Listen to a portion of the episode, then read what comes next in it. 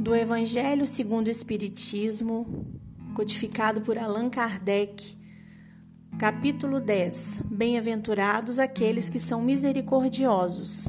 Perdoai para que Deus vos perdoe. Item 4. A misericórdia é o complemento da brandura, porquanto que aquele que não for misericordioso não poderá ser brando e pacífico ela consiste no esquecimento e no perdão das ofensas. O ódio e o rancor denotam alma sem elevação nem grandeza. O esquecimento das ofensas é próprio da alma elevada, que paira acima dos golpes que lhe possam desferir. Uma é sempre ansiosa, de sombria suscetibilidade e cheia de fel. A outra é calma, toda mansidão e caridade. Ai daquele que diz: Nunca perdoarei. Esse, se não for condenado pelos homens, sê-lo-á por Deus. Com que direito reclamaria ele o perdão das suas próprias faltas, se não perdoa as dos outros?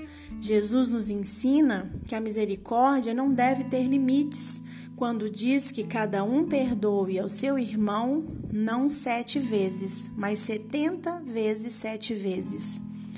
Há, porém, duas maneiras bem diferentes de perdoar. Uma grande, nobre, verdadeiramente generosa, sem pensamento oculto, que evita com delicadeza ferir o amor próprio e a suscetibilidade do adversário ainda quando este último nenhuma justificativa possa ter.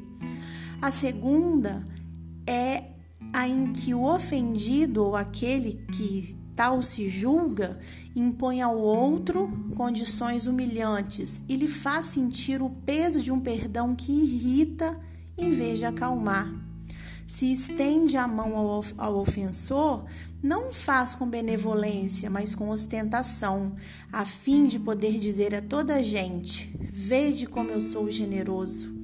Nessas circunstâncias, é impossível uma reconciliação sincera de parte a parte. Não há aí generosidade, há apenas uma forma de satisfazer ao orgulho. Em toda contenda, aquele que se mostra mais conciliador, que demonstra mais desinteresse, caridade e verdadeira grandeza d'alma, granjeará sempre a simpatia das pessoas imparciais.